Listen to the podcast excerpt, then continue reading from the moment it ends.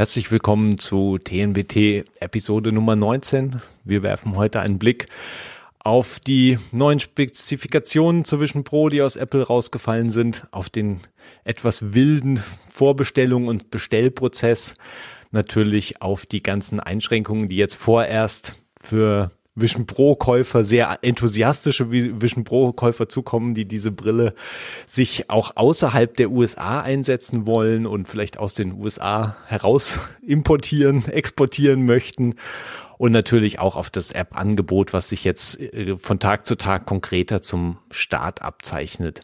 Dafür freue ich mich wieder sehr, meinen Kollegen Malte Kirchner begrüßen zu dürfen. Hallo Malte. Hallo Leo, grüß dich. Hast du deine Vision Pro schon vorbestellt? Ich habe es mir tatsächlich verkniffen. Ich warte noch, bis sie in Europa ankommt. Ja, ich glaube, diesmal ist Abwarten ist, glaube ich, die bessere Strategie. Und wir werden gleich besprechen, in was man denn reinrennt, wenn man sich, äh, wenn man sich diese ganze Geschichte jetzt schon frühzeitig antun möchte zum Verkaufsstart. Mein Name ist Leo Becker. Ich bin Redakteur beim Heise Magazin Mac and I. Das noch vorneweg, damit keiner verwirrt ist, wer hier spricht. Ähm, wir haben jetzt die Spezifikationen gesehen zur Vision Pro, die wir in der letzten Folge noch nicht kannten, nämlich dass wir außer dem Basismodell von mit 256 Gigabyte Speicherplatz halt noch zwei andere Stufen haben, einfach 512 Gigabyte. Und ein Terabyte, war relativ vorhersehbar und jetzt ist es halt einfach schwarz auf weiß da. Wir wissen auch, dass 16 Gigabyte Arbeitsspeicher mit an Bord sind und halt wieder welchen M2-Chip sie da genommen haben. Ist alles nicht sonderlich überraschend gewesen, würde ich sagen. Ähm, hast du, ich meine, hast du schon eine Idee, wie Nutzer vorher jetzt entscheiden sollen, welche Speichergröße da sinnvoll ist? Wir wissen ja noch relativ wenig über die Plattform und ihre Speicher, Speicherplatzbedarf. Ja, das ist in der Tat sehr schwierig. Also das kann eigentlich nur eine Hochrechnung sein mit so Wünschen, die man hat. Dass wenn zum Beispiel tatsächlich der Wunsch ist, mit größeren Datenmengen multimedialer Natur zu arbeiten, Apps vorausgesetzt, mhm. dass man dann vielleicht dann vorausschauend schon einen höheren Speicher wählt, damit man da nicht dann irgendwann bei den 256 an Grenzen gerät. Aber ansonsten würde ich fast sagen, erste Generation, noch viele offene Fragen. Wahrscheinlich kommen dann schnell neue Generationen mit spannenden neuen Features man fährt vielleicht nicht ganz schlecht, nicht gleich auf Maxed Out zu gehen, so grundsätzlich. ja, in dem Fall würde ich, das würde ich auf jeden Fall unterstreichen. Ich versuche mich sowieso immer gegen Apples absurde Aufpreise für Speicher, mehr Speicherplatz zu wehren und immer das Basismodell zu kaufen. Funktioniert nicht immer, weil manchmal bringt man sich da selbst auch in die Klemme mit, ähm, wenn man wirklich zu wenig Speicherplatz hat. Aber ich kann es bei der Vision Pro im Moment auch noch nicht ganz sehen. Ich meine, wenn man die Quest 3 heranzieht, da, da sieht man ja recht eindeutig, was da am meisten Speicher und was wirklich viel Speicherplatz frisst, ist natürlich natürlich äh, Spiele, wirklich die sehr groß, spezifische für VR angepassten Spiele, die wir jetzt vorerst für die Vision Pro vielleicht gar nicht so viel sehen werden, aber die sind ja schnell, da sind ja 30, 40, 50 Gigabyte sind ja durchaus da mal schnell weg.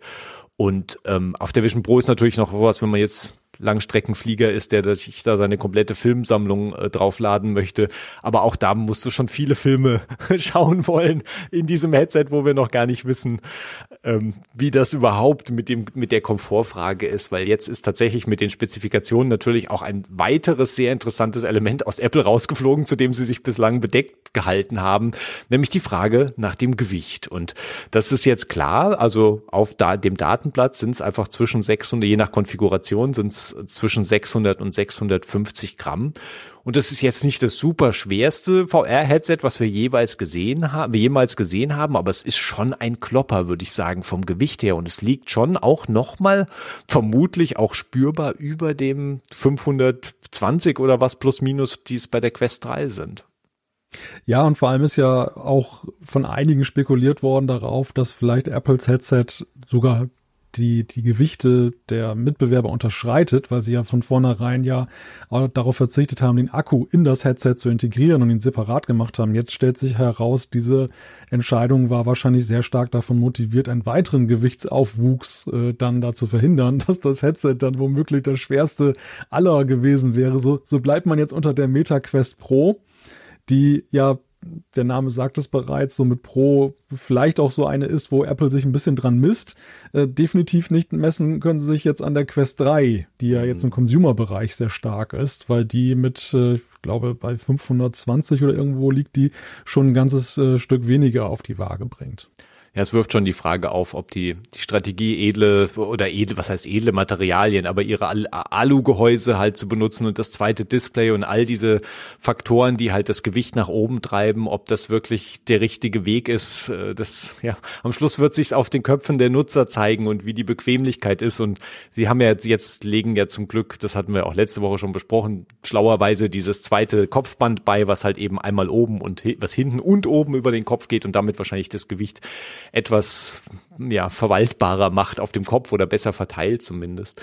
Aber dass der Akku allein halt drei, über 350 Gramm wiegt, also ja, so, so, so praktisch fast zwei, fast zwei normale iPhones sind einfach in diesem Akku zusammen, in diesem Akkugewicht allein. Wenn man sich vorstellt, man müsste den Akku auch noch mit am Kopf tragen, dann das wäre irre. Also da wäre man ja, steuern wir ja auf die Kilomarke zu und das, das wäre schon extrem. Also hatten sie eigentlich gar keine Chance als den andere Chance als diesen Akku da rauszuwerfen. Da man haben sieht, wir jetzt, man sieht ja, da, hm. man, man sieht daran natürlich ja, welchen technischen Herausforderungen die Ingenieure bei der Entwicklung dieses Headsets dann gegenüberstanden. Also dass einfach diese Miniaturisierung der Technik für die Zukunft auch noch eine große Herausforderung ist, um das, sag ich mal, für die breite, für die breite Masse der Nutzer auch noch attraktiver zu machen. Ja. Ja, also und vor allem halt vielleicht auch könnte das billigere Modell tatsächlich das attraktivere vom Gewicht her auch sein, wenn sie da auf zum Beispiel Alu und das zweite Display verzichten, um irgendwie nur zwei Sinn, zwei Punkte wegzulassen, um den Preis auch zu drücken. Das würde natürlich wahrscheinlich auch unterm Strich das Gewicht deutlich drücken. Aber das werden wir sehen, sobald wir diese Apple Vision ohne Pro eines Tages erblicken werden, welche Strategie Apple da fährt und wo wir da auch preislich landen. Ähm, ansonsten sind natürlich mit der mit dem Vorbestellungsstart äh, in den USA sind natürlich neben diesen Spezifikationen ist auch irre, dass sie die die, die ihre äh, Specs-Seite erst veröffentlicht haben, als praktisch die Vorbestellung schon parallel dazu auch eröffnet war. Das haben wir bis jetzt, glaube ich, in der Form auch noch nicht gehabt bei bei anderen Produkten vorher, also jetzt zumindest bei Apple Apples vorherigen Produkten. Und da ist natürlich auch klar geworden, was sie an Accessoires noch anbieten. Und natürlich kann man so die Kopfbänder einzeln nachkaufen, wenn man die nochmal zusätzlich braucht oder möchte. Die liegen ja eben beide bei.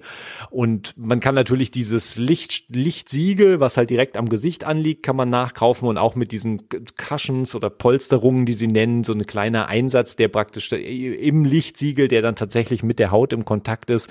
Das kann man auch in verschiedenen Größen dann eben nochmal sich kaufen. Ähm, war eigentlich auch klar, klar, dass sie da natürlich ein bisschen Auswahl anbieten, um, um da Nutzer natürlich auch zu ermöglichen, auch das halt zu Hause mitunter halt sich für, für, für den Partner oder halt eben ein zweites Lichtsiegel zu kaufen, um zumindest ein bisschen die Chance zu haben, da hin und her zu wechseln, wenn man zumindest, sagen wir mal, keine Augen-Sehstärkenkorrektur äh, zusätzlich braucht. Also das sind so Optionen und natürlich das volle Paket an, ja, sagen wir mal Reiseutensilien. Also ein Köfferchen gibt's von Apple, ein weißes Köfferchen, ein, ein richtiges, also wirkt nach einem Hartschalenkoffer, oder? Sah, sah recht stabil aus. Auch wie der Preis übrigens auch. Der Preis ist auch stabil mit 200 US-Dollar, aber ich bin mir noch gar nicht so sicher, wie sich das Ding anfühlt, weil es ja so im geschlossenen Zustand wie so ein ja aufgeblasener Airbag so ein bisschen aussieht, mhm. so ein bisschen astronautenmäßig. Also es ist wirklich sehr, sehr ein sehr interessanter Designansatz auch. Ja, vor allem muss man es ja auch wahrscheinlich in vielen Fällen wollen das Leute ja in derselben Tasche oder auch im Handgepäck natürlich im Flugzeug oder in derselben Tasche transportieren, in der halt auch das, in das Note, in der das Notebook auch steckt. Und da habe ich ein bisschen die Besorge, dass das von der von der Dicke oder von der Höhe her äh, durchaus problematisch wird. Und dann musst du so ein extra Kästchen durch die Gegend tragen, was weiß und sehr auffällig ist. So, hallo, meine Vision Pro. Ich meine, es ist nicht so absurd wie dieser Tragetäschchen von den AirPods Max, äh, was da wirklich den Vogel abgeschossen hat. Aber also ich weiß nicht, ob das, naja, also ich meine, wir sehen auch, wir haben ja auch schon gesehen, dass natürlich andere Hersteller da jetzt auch anfangen, ihre Täschchen und, und Cases und verschiedene Formen von Aufbewahrung und Transport äh, Behältnis für diese Vision Pro halt anzubieten. Da werden wir hoffentlich ähm, auch mehr Auswahl haben und auch äh, überschau preislich auch überschaubare Auswahl in absehbarer Zeit haben, die da dann vielleicht angeboten wird. Und auch für den Akku entwickelt sich ja jetzt natürlich den Akku, den man ja irgendwo unterbringen muss, dadurch, dass er halt vom Kabel einfach so im luftleeren Raum hängt und wie Apple es halt so gern macht, hat dieser Akku, der hat ja nichts, also der hat keine Aufhängung, der hat keinen Clip, der hat einfach, der, der, der liegt, der hängt einfach rum. Und wenn du natürlich eine Hosentasche hast, ist das kein Problem. Wenn du keine Hosentasche hast, wird es dann schon schwierig. Und da gab es jetzt natürlich auch von ähm, Belkin war glaube ich einer. Und es gab auch schon ein paar andere Sachen, also auch, dass du dir das mit so einem Art, mit so einer Art Schlaufe halt quer über den Oberkörper hängst und das baumelt dann irgendwie so seitlich runter, so Hip-Pack-mäßig, nur halt, dass der Akku unten hängt. Also da werden wir noch viele, vielleicht auch lustigere und skurrilere Sachen sehen, glaube ich, die der Zubehörmarkt da herausbringen wird. Aber das ist ja was, was Leute durchaus brauchen werden wahrscheinlich, weil wohin mit dem Akku? Ja, klar. Also nach meinem Erlebnis, ich habe hab sie ja mal ausprobieren dürfen, die, die Vision Pro im Sommer 2023 selbst auf, auf dem Sofa, wenn man sitzt, also ich würde es besser finden, ich habe sie entweder in der Hosentasche oder tatsächlich irgendwie so ein Clip, dass ich sie irgendwo dann fest, äh, den, das Battery Pack festmachen kann, dass mir das nicht irgendwo dann da runter donkt und, und reißt dann an der Brille oder sowas. Das würde ich sehr gerne vermeiden wollen. Hm. Ja, also da sind sicher, sicher noch viele Spielarten offen, aber da kann sich Apple natürlich auch auf diesen Zubehörmarkt, glaube ich, verlassen, der normalerweise relativ schnell auf neue Apple-Hardware auch anspringt und auch weiß, dass da ja durchaus Geld zu holen ist. Und ich glaube, viele Leute, die sich jetzt eine oder auch in Zukunft eine kaufen, werden auch nicht drum herum kommen, sich irgendeine Form von Accessoire zu diesem Gerät dazu zu kaufen und sei es halt nur ein, so ein Case, um es halt durch die Gegend zu schleppen. Aber neben den, neben den Accessoires ähm, sind natürlich, ähm, haben wir natürlich auch gesehen, wie jetzt überhaupt der ganze Bestellprozess funktioniert. Der wird, wir werden natürlich sehen, ob Apple den im Laufe der Zeit noch optimiert. Aber es ist ja im Vergleich zumindest zu auch äh, selbst schon den anderen etwas komplizierteren Geräten wie der Apple Watch ist das ja schon noch mal ein Schritt mehr, den man da jetzt an, an Stufen durchläuft, weil man halt nicht nur ähm, diese Größenauswahl hat, sondern äh, natürlich diese ganze Brillen- und Sehstärkenkorrektur hinzukommt. Äh, aber das erste haben sie natürlich relativ clever gelöst, zumindest wenn man hofft, dass das Ergebnis richtig ist, nämlich man hat halt einen, jeder, der Face ID schon mal eingerichtet hat auf dem iPhone, kennt den Prozess, nämlich man hält einfach das iPhone vors Gesicht und scannt praktisch und bewegt einmal den Kopf äh, rundherum und damit erstellt wird halt so ein Gesichtsscan und die Kopfform erfasst und dann spuckt dir dieses Ding automatisch die vielleicht passende Größe eben für die Bänder und auch für dieses Lichtsiegel aus. Ich weiß nicht, ob du dir das mal angeschaut hast. Das ist ja ein recht einfacher Prozess, aber ist schon ein bisschen komisch, so beim Bestellen so viele verschiedene Schritte zwischendurch zu machen. Ja, das Bemerkenswerte an diesem Prozess ist ja, dass man ja ihn, ihn maßgeblich auf, oder diesen Bestellprozess maßgeblich auf dem Smartphone halt absolviert. Man startet zum Beispiel auf dem Mac und dann wird man ja relativ schnell mit so einem QR-Code dann eben auf das, äh, auf das iPhone gelenkt. Mhm. Das ist schon ganz interessant, aber im Großen und Ganzen fand ich diesen Prozess schon recht komfortabel und unkompliziert. Ja. Also so, so, so persönlich er ja ist, also so außergewöhnlich, wie du es ja gerade dargestellt hast. Aber das hat Apple schon recht schlau gelöst. Ja, ich finde es interessant, dass sie ja trotzdem durch den durch diese sie jeden schicken sie durch diese Frage, brauchst du Korrekturgläser? Und dann musst du praktisch explizit mehrfach Nein, Nein, Nein, Nein, Nein sagen, um halt äh, die Brille einfach so zu erhalten. Und ansonsten hast du halt diesen ganzen Prozess, dass du wirklich ein, wenn du die, diese Korrekturgläser, also ernsthafte Korrekturgläser von Zeiss bestellst, musst du ja wirklich ein Rezept von, von US-Augenarzt halt hochladen. Da kann man wohl auch offensichtlich außerhalb der USA sich bei also Online-Anbietern vielleicht auch so ein Rezept zusammenklicken. Also da gibt's offensichtlich Möglichkeiten, das ist ja nicht so, als würden sich jetzt in Deutschland, wenn du natürlich hier beim Augenarzt gewesen bist und von dem halt deine, deine Stärke weißt und die dokumentiert hast, mit diesen Werten kannst du natürlich in den USA auch arbeiten. Das ist ja jetzt nicht so, als hätten die da irgendwie imperiale Augenoptik mit, mit, wer weiß. Aber da kann man schon dieselben Werte benutzen. Insofern kommt dann auch vielleicht dasselbe heraus. Ähm, und wenn man die Linsen braucht, Ansonsten bleibt einem ja nicht viel als Kontaktlinsen zu benutzen, wenn man halt eben diese Korrektur braucht für die Sehstärke und da muss man halt äh, harte Kontaktlinsen hat Apple auch schon da jetzt unter dem in den Zwischenzeilen rausfallen lassen. Harte Kontaktlinsen können halt Probleme machen, wahrscheinlich beim Augentracking. Also da muss man mhm. sich auch darauf einstellen, dass das nicht optimal ist oder sogar vielleicht gar nicht funktioniert.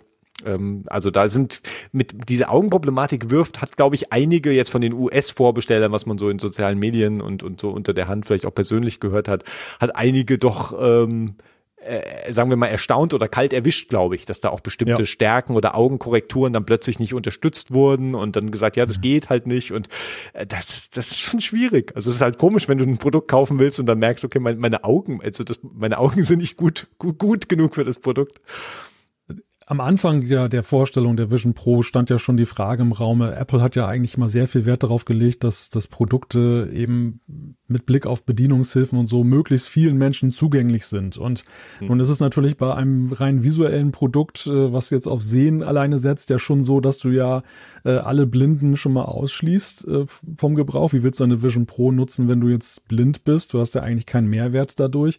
Und auch ja Menschen mit Einschränkungen beim Sehen. Jetzt stellt sich heraus, dass diese Einschränkungen oder wo die Einschränkungen anfangen, die das Nutzen unmöglich machen oder erschweren, dass der Schwellenwert ist noch deutlich niedriger. Und ich bin persönlich sehr gespannt, wie sie das in Europa handhaben werden, jetzt mit der Frage, ja, brauchst du wirklich ein ärztliches Rezept auch von mhm. hier? Also oder oder reicht nicht die Kenntnis deiner Werte? Ich ja. kenne jetzt die in den USA die Geflogenheiten nicht gut genug, um das beurteilen zu können, warum sie dort diesen Weg gewählt haben. Vielleicht ist er einfach gesetzlich vorgeschrieben. Mhm. Aber ich würde es jetzt in Europa ziemlich befremdlich finden, wenn ich mir diese Brille oder dieses Headset, diesen räumlichen Computer kaufen will und muss dann da äh, erstmal zum Augenarzt laufen, um mir mhm. aktuelle Werte und ein aktuelles Rezept zu holen, um den das nutzen zu können. Mich würde das persönlich vielleicht sogar abschrecken. Ja, also vor allem, ja, ja klar, weil sie in den USA ja auch betonen, dass es halt ein aktuelles, aktuelles und gültiges, also das ist relativ strikt, aber das scheint offensichtlich auch irgendeine Vorgabe zu sein. Da habe ich auch zu wenig Einblick, wie das in den USA mit Brillenrezepten äh, und dieser ganzen Geschichte und natürlich Krankenkassen eine ganz andere Kiste in den USA ist als bei uns, wie das halt insgesamt funktioniert. Aber das würde ich mir auch erwarten, dass das eigentlich in Europa deutlich äh, einfacher gehandhabt wird werden wir dann sehen, wenn es eines Tages soweit ist und wir die Vorbestellung ähm, auch hier eröffnet wird. Bis dahin ist natürlich eine andere Einschränkung an die Vision Pro jetzt geknüpft, die die Leute betrifft, die dieses Headset sich jetzt in den USA bestellt haben und dann vielleicht halt sowieso Geschäftsreise privat in die USA fliegen und sich halt eine mit rübernehmen wollen oder halt in irgendeiner Form jetzt versuchen, diese Vision Pro auch für sich zu nutzen. Und diese zweite große Einschränkung ist, dass Apple im Moment alles an eine US-Apple-ID knüpft. Das heißt also, mit meiner deutschen Apple-ID kann ich mich wahrscheinlich noch nicht mal anmelden bei der Vision Pro. Also ich kann Vision OS vermutlich nicht in Betrieb nehmen oder vielleicht kann ich es in Betrieb nehmen und kann dann aber keine keine Sachen im Betriebssystem nutzen. Was da, wo da genau der der Stopppunkt ist, ist mir noch nicht ganz klar. Was aber klar ist, ist, dass man ähm, eben auf jeden Fall spätestens beim Content dann an diese Grenze stößt, die man halt nicht mehr hat oder auf den man keinen Zugriff hat. Ja, ja, darin sind viele Fragen geknüpft. Ich meine, dieses Dilemma kennen ja viele schon, die auch US-Apps gerne mal laden möchten. Ja. Zum Beispiel dieses soziale Netzwerk Threads startete, mhm. da waren ja auch viele dann versucht, und ich habe das auch damals gemacht, diese App dann aus dem amerikanischen App Store zu laden. Man kann die Region ja einfach ändern äh, für die eigene Apple-ID, aber spätestens, wenn du mit Bezahl-Apps zu tun hast, dann wird es schwierig, weil du mitunter dann eben Zahlungsmittel brauchst, die in den USA dann oder die auf amerikanische Zahlungsmittel begrenzt sind. Und das gilt es halt auszuloten, inwieweit das bei der Vision Pro dann tatsächlich so ein Showstopper sein kann oder ob du weitere Verrenkungen machen musst. Natürlich gibt es auch da Auswege, aber irgendwann bist du bei tausend Workarounds, um ja. irgendwie zum Ziel zu kommen. Und das nimmt ja auch irgendwie den Charme dieses ganzen ja, Geräts ja. nachher weg, wenn, wenn das alles nur noch umständlich ist und gar keinen Spaß macht. Also ich würde auf jeden Fall empfehlen, jetzt wer darüber ernsthaft nachdenkt, nicht äh, die, die, genau, man kann das natürlich seine Region in der Apple ID ändern, den Wohnsitz ändern.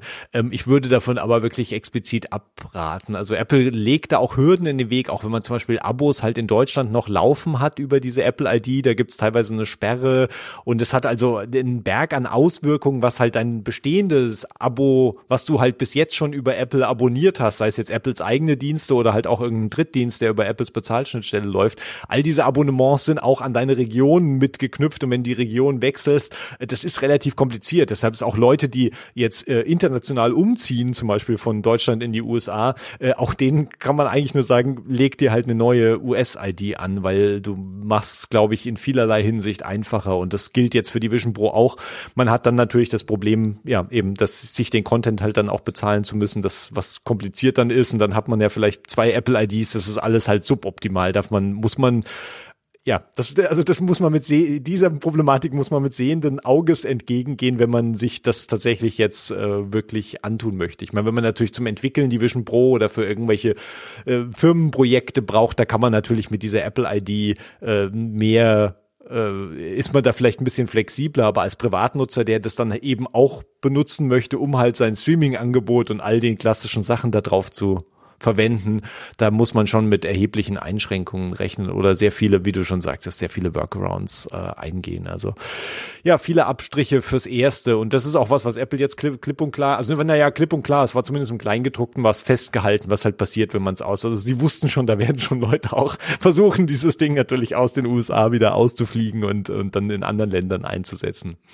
Interessant ist in dem Zusammenhang noch, dass Apple ja auch im Kleingedruckten dann so die, die Randnotiz fallen ließ, dass sie ja versucht sind, dass diese in diesem Jahr noch in weiteren Ländern die Vision Pro ja. herauszubringen. In dieser Beziehung haben sie sich ja bislang nicht äh, klar geäußert. Man, man nimmt ja manchmal schon solche Sachen für selbstverständlich, weil irgendwelche Spekulanten das dann immer dann in, in, in den Ring werfen. Apple selber hat ja immer nur den US-Staat betont. Ja. Und jetzt zumindest steht diese Zielmarke äh, im Raume, dass dieses Jahr auf jeden Fall noch irgendwas kommen soll, wenn es klar klappt natürlich. Sie haben es ein, bisschen eingeschränkt, aber dass ja. das das Ziel ist. Und wir wissen natürlich nicht, welche Länder dann die nächsten sind. Ich meine, Deutschland ist normalerweise in dieser Liste bei Apple immer weit oben mit dabei, aber bei der Vision Pro kann es auch sein, dass sie zum Beispiel erstmal in englischsprachigen Regionen bleiben. Also ich, das wissen wir alles natürlich gar nicht, ähm, was wie da die Strategie tatsächlich läuft. Vielleicht wenn wir es, also ich glaube, Richtung Sommer, Richtung WWDC und Entwicklerkonferenz wird sich, glaube ich, ein bisschen abzeichnen, wo da die Reise hingeht und ob da sich was bewegt und ob, ob zum Beispiel Europa, Kontinentaleuropa Europa und Deutschland äh, Länder sind, die dann gleich mit dabei sind. Tja, das letzte große Punkt ist, der jetzt auch äh, mehr und mehr klar wird oder sich zumindest so schrittchenweise abzeichnet, ist halt das, das App-Angebot, zumindest mal das App-Angebot, was zum Start präsent sein wird. Wir haben in der letzten Folge schon drüber gesprochen, wo Apple seinen Fokus drauf gelegt hat. Das war nämlich vor allem natürlich auch neben, äh, neben so ein bisschen dem Produktiveinsatz, war vor allem der Fokus massiv auf Entertainment. Da kam ja nochmal eine eigene Pressemitteilung, wo sie nur auf Streaming und Entertainment eingegangen sind und dann äh, wurde plötzlich klar, äh, also auch die Pressemitteilung hatte natürlich zum Beispiel den Namen Netflix nicht erwähnt, der kam einfach kam einfach deutlich auffällig nicht vor und dann wurde auch klar, okay, ähm, Netflix und auch YouTube ist vielleicht so der andere große äh, Dienst, den Leute gerne da sehen würden. Diese beiden Apps werden wir weder für zumindest fürs erste weder in einer nativen App sehen noch in der iPad-Version, was schon ein bisschen wild ist. Ja, ja, das, das ist, wird in der Tat dann eben viel noch auffallen, weil ja gerade diese Apps äh, ja nun wunderbare Showcases liefern würden, um eben im, im räumlichen Computing dann dir auf der Couch irgendwie da Filme daraus anzugucken. Also das wird den Leuten schon fehlen, beziehungsweise wenn sie über den Webbrowser gehen müssen, dann macht das mhm. halt deutlich weniger Freude dann und äh, ist ja hoffentlich nur ein Übergangszustand. In, insgesamt ist ja das Thema Apps ganz interessant. Wir haben ja in der letzten Folge ja schon darüber gesprochen, dass Apple ja diese interessante Zahl von einer Million Millionen Apps genannt hat, mhm. ähm, vom iPhone und iPad, die ja. eben dann da dann zur Verfügung stehen. Was ja schon so ein Anzeichen war, dass das, das ähm, Angebot der rein nativen Vision OS Apps dann eher überschaubar sein wird. Jetzt gibt es eine neue Zahl, die da gehandelt wird, die aber jetzt von Apple nicht äh, bestätigt wurde bislang, dass es äh, irgendwie am Anfang nur 150 rein native Vision OS äh, geben, Apps geben soll. Ich würde das mit einem Fragezeichen versehen, weil diese Erhebung, die schien mir dann doch ein wenig, ja, auf tönernen Füßen zu stehen. Aber der Trend, glaube ich, ist nicht ganz verkehrt, was ich nämlich so höre. Also ich könnte mir auch vorstellen, dass wir am 2. Februar, wenn dann das Gerät wirklich dann in den freien Verkauf geht, die ersten das haben und dann sehen wir im Vision OS äh, Store, was da los ist dass das eben doch sehr viele Apps, iPad-Apps am Anfang sein werden, die man sich einfach als Fenster da aufruft. Hm. Was auch, glaube ich, in vielen Fällen durchaus okay ist. Also natürlich wünscht man sich, dass ja spezifisch für die Plattform angepasste Apps sind. Also wir, aber wir sehen ja auch jetzt, wenn man so die ersten äh, Apps sich anschaut, die in den Vision OS Store halt reinkommen, die auch wirklich eben angepasst sind für Vision OS. Da sind ja auch viele Apps dabei, die einfach halt zweidimensional sind, aber halt ihre transparente Hintergrund haben. Und da sagst du, okay, es sieht halt ein bisschen schicker aus natürlich als jetzt die iPad-App in, in, in, in der Mixed Reality-Ansicht, aber es ist auch nicht weltbewegend anders. Also es ist, äh, ändert nichts für mich eigentlich als Nutzer, äh, zumindest äh, unterm Strich, glaube ich, äh, kommt man mit den iPad-Apps auch gut klar. Und das, äh, ich vermute, dass YouTube irgendwie dann doch hoffentlich auch bald da irgendwie hinterher daherkommt, dass man da nicht unbedingt mit dem Browser drauf zugreifen muss. Äh, und YouTube ja zumindest auch äh, durchaus 3D-Inhalte wahrscheinlich zu bieten hätte, weil Netflix ist zumindest aus von dem, was ich so sehe bei Netflix, ist da, glaube ich, relativ wenig 3D, wenn überhaupt 3D-Content vorhanden.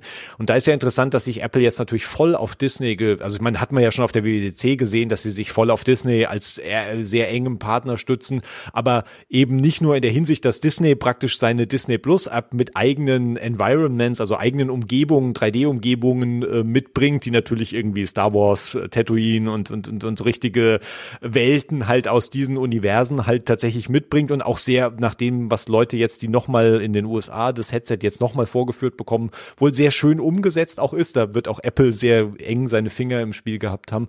Und aber, dass wir eben, dass auch Disney eben 3D-Inhalt und da, da ist natürlich im Portfolio ist ja da durchaus Zeug, was halt im 3D-Kino auch gelaufen ist.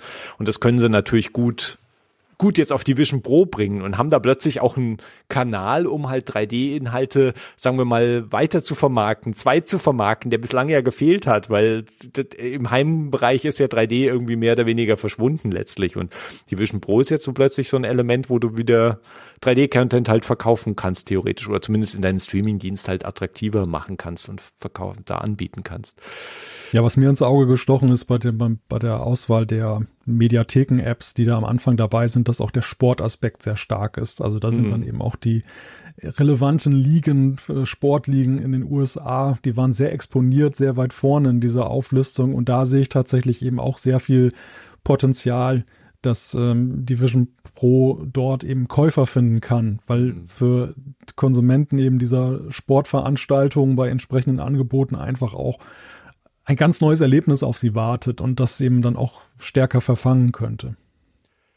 Abgesehen von der diesem großen, dieser großen Entertainment-Sparte sehen wir natürlich auch die Produktivseite ein bisschen sich entwickeln und da sind durchaus interessante Anbieter. Es ist ein Anbieter, den Apple auch schon genannt hat, namens Chickspace. Das ist auch keine neue App und die gibt es natürlich auch auf anderen Plattformen. Das ist so ein Präsentationstool für uh, Augmented Reality, Virtual Reality, also für, für 3D-Modelle in, in Augmented Reality.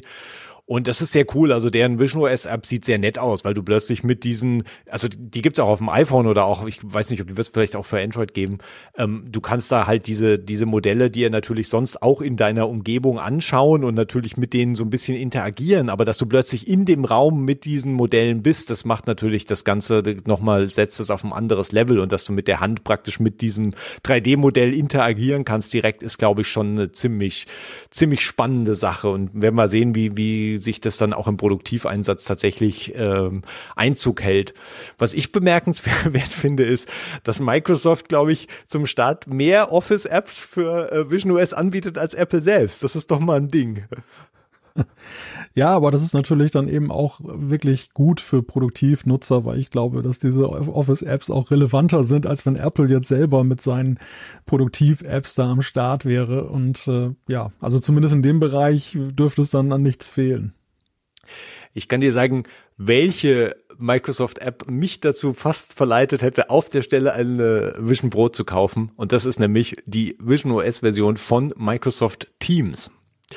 Die sieht nämlich, es ist die einzige Version von Teams, die ernsthaft spektakulär aussieht, wenn du das vergleichst mit dem, wie Teams halt auf dem Mac ist, wie Teams, Teams auf iOS kann man schon mit klarkommen. Es ist auch kein Drama und Teams im Windows, aber ich meine, jeder, der irgendwie in Teams lebt oder Zeit in Teams verbringt, weiß auch über die Seltsamkeiten von Teams und die Vision OS Version, die sieht wirklich, wirklich gut aus. Ich war ernsthaft überrascht davon, muss ich sagen, weil ähm, sie haben sie so ein bisschen, ja, also nicht ein bisschen reduziert gefühlt und natürlich auch mit diesem durchscheinenden Hintergrund und wenn die ansonsten, ähm, wenn die ansonsten gut funktioniert und nicht irgendwelche Komischkeiten macht, die halt die anderen Teams-Versionen auch, auch so machen auf ihren Plattformen, haben sie damit Teams ein ziemlich gutes Teamkommunikationstool dann plötzlich auf dem Start gleich zum, gleich zu Beginn. Also das finde ich schon erstaunlich, dass sich Microsoft da über Hals über Kopf reingestürzt hat.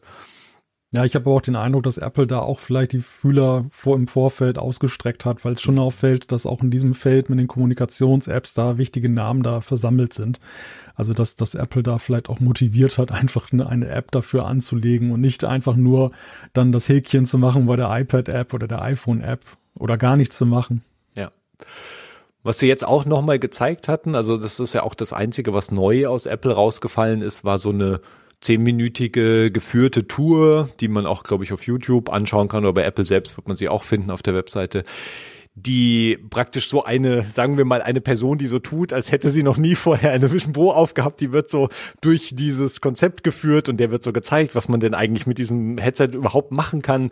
Und eben die verschiedenen Apps. Und einmal sieht man auch, dass man den Mac aufklappt und seinen Mac-Bildschirm halt groß in äh, dann in diesem Mixed Reality Ansicht hat, also Sachen, die natürlich Apple auch schon vorher präsentiert hat. Und was sie jetzt nochmal zeigen oder auch noch ein bisschen mehr zeigen, ist halt diese diese Persona, also diese digital, das digitale Abbild, was jeder Vision Pro Benutzer von sich selbst erstellen kann, mit dem man dann halt in Videokonferenzen auftritt. Und zwar halt nicht nur in FaceTime, sondern auch in eben Microsoft Teams oder Zoom oder sonst Videokonferenz auch. Weil du natürlich als Vision Pro Träger kannst dich ja nicht filmen und dann in der Videokonferenz mit dem albernen Headset sitzen. Also das kannst du schon, aber es würde halt natürlich albern aussehen, sondern du erscheinst dann eben als diese die digitale Abbild. Und ich, ich weiß nicht, was du von dieser neuen Präsentation hielt. Also meine, die, die, die, die Persona, so eine Frau mit längeren Haaren und die, das sah alles gut aus und die sah auch von den Gesichtsausdrücken, das wirkte auch plausibel. Aber wir, also es ist natürlich nochmal was anderes, wenn du die Person auch kennst, die dann digital dir gegenüber sitzt. Mhm. Also wenn du mir jetzt plötzlich als Persona jetzt in Erscheinung trittst, ähm, wirst, wirst du, äh, werde ich ja sehen, wie du, wie, wie deine Augen sich verhalten und dein, dein Mundwinkel und ob das alles so perfekt funktioniert. Weil ich meine, immerhin, die Vision Pro erfasst ja nur die Augenbewegungen. Den Rest musste sich ja an einem gewissen gewissen Punkt auch dazu denken. Also deine Mundmimik und ja, alles. Also die gute Nachricht ist, dass gegenüber der Demo auf der WWDC die Persona sich zumindest in diesem Video deutlich gemausert hat. Okay. Also das, äh, ich, ich fand die Darstellung deutlich ansprechender als das, was ich da im, im, Juni gesehen habe, habe aber auch damit gerechnet, dass Apple da jetzt in der Zwischenzeit eben noch weiter dran feilt. Mhm. Grundsätzlich muss ich sagen, finde ich es ein wenig befremdlich, dass Apple dieses Video jetzt erst rausgebracht ja. hat. Auch ja eigentlich auch selbst zum Vorbestellstart. Äh, man hätte das spätestens zur Ankündigung des Vorbestellstarts herausbringen müssen, damit eben Interessierte dann ihre Kaufentscheidung besser fällen können. Denn ich glaube, dass das, das wirkt dahin hinein. Dieses, dieses Video zeigt ja gerade so einige Finessen und, und Dinge, die die Vision Pro gegenüber dem Mitbewerberfeld auch auszeichnen. Und äh, ja. so, so gekünstelt das wirkt mit diesem Herrn, der da so fasziniert ist. Aber ich muss sagen, so in etwa hätte man mich auch filmen können auf der WWDC. Ja. Da, es kam, mir, es kam mir sehr vertraut vor, weil es ist tatsächlich so. Und, und wahrscheinlich ist es auch ja. jetzt, wenn wir die ersten Geräte kriegen, so, dass diejenigen, die außen stehen, sagen, was hat denn der? Ne? Ja. Und derjenige, der es aufhat, oh, sagt, ja. aha. Also das, das, das wird, das ist sicherlich dann eben ein super Verkaufsargument. Aber ich habe mich gefragt, warum das so spät dann erst gekommen ist. Aber um nochmal zur Persona zurückzukommen, ich gebe dir völlig recht. Für mich ist das noch ein, eine offene Frage, Sicherlich kann man sich an viele Dinge auch gewöhnen. Wir haben uns auch an AirPods in Ohren gewöhnt, die viele auch anfangs befremdlich fanden. Ja. Aber ähm, ob das tatsächlich dann jedem schmeckt, mit einem Avatar zu sprechen, der als solcher noch erkennbar ist, würde ich ein Fragezeichen dran setzen. Gerade im Business-Umfeld könnte ich mir vorstellen, dass da äh, auch Vorbehalte sind, dass, dass dann Leute dann nicht die Vision Pro aufsetzen, sondern dann sich wieder für den Mac hocken, um dann da richtig gesehen zu werden. Ja. Das an die andere, an die Persona geknüpfte Funktion ist natürlich das Eyesight-Display, also das Außendisplay, was die Augen des Trägers nach außen projiziert. Ne, projiziert ist schon wieder das falsche Wort, aber halt eine digitale Abbildung dieser Augen halt außen zeigt und, und halt imitiert, was praktisch die Augen unter dem Headset machen, die verdeckten Augen. Äh, das haben sie jetzt zumindest in den USA nochmal Medienvertretern gezeigt, aber halt auch nur so in der Konstellation, dass halt ein Apple-Mitarbeiter sich praktisch mit dem Headset hingestellt hat und halt äh, dann sich der Journalist entsprechend anschauen konnte, wie das halt von außen betrachtet aussieht. Und da bin ich immer noch sehr neugierig, wie das dann halt tatsächlich der Fall sein wird. Also ich glaube, da bleiben ja immer noch, also gerade rund um die Persona und da, da sind immer noch so viele interessante, interessante offene Punkte, die wir, die wir erst noch, die wir erst noch sehen müssen. Und da können wir uns jetzt, glaube ich, auch erstmal entspannt zurücklehnen und schauen, wie dieser ganze Vision Pro Start über die Bühne geht, was dann noch an Apps halt bis jetzt zu Anfang Februar anläuft und danach und dann und wie schnell halt Apple natürlich auch vorgeht. Also Vision OS 1.0 ist ja jetzt, wenn man so möchte, schon relativ alt. Könnte sein, dass sie ähnlich wie damals auch bei WatchOS halt relativ schnell größere Updates natürlich nachschieben, würde ich eigentlich von ausgehen. Und äh, dann werden wir sehen, wie schnell sich das weiterentwickelt. Wir, wir sind mit von der Partie auf jeden Fall und werden dies, äh, das sehr, sehr gespannt ähm, uns weiter anschauen, was da passiert. Wir freuen uns über Feedback und Kritik und Anmerkungen gerne an podcast.mcandI.de schicken. Und ansonsten sind wir nächste Woche wieder zurück mit einer neuen Folge. Bis dahin, Malte, vielen Dank und tschüss. Tschüss.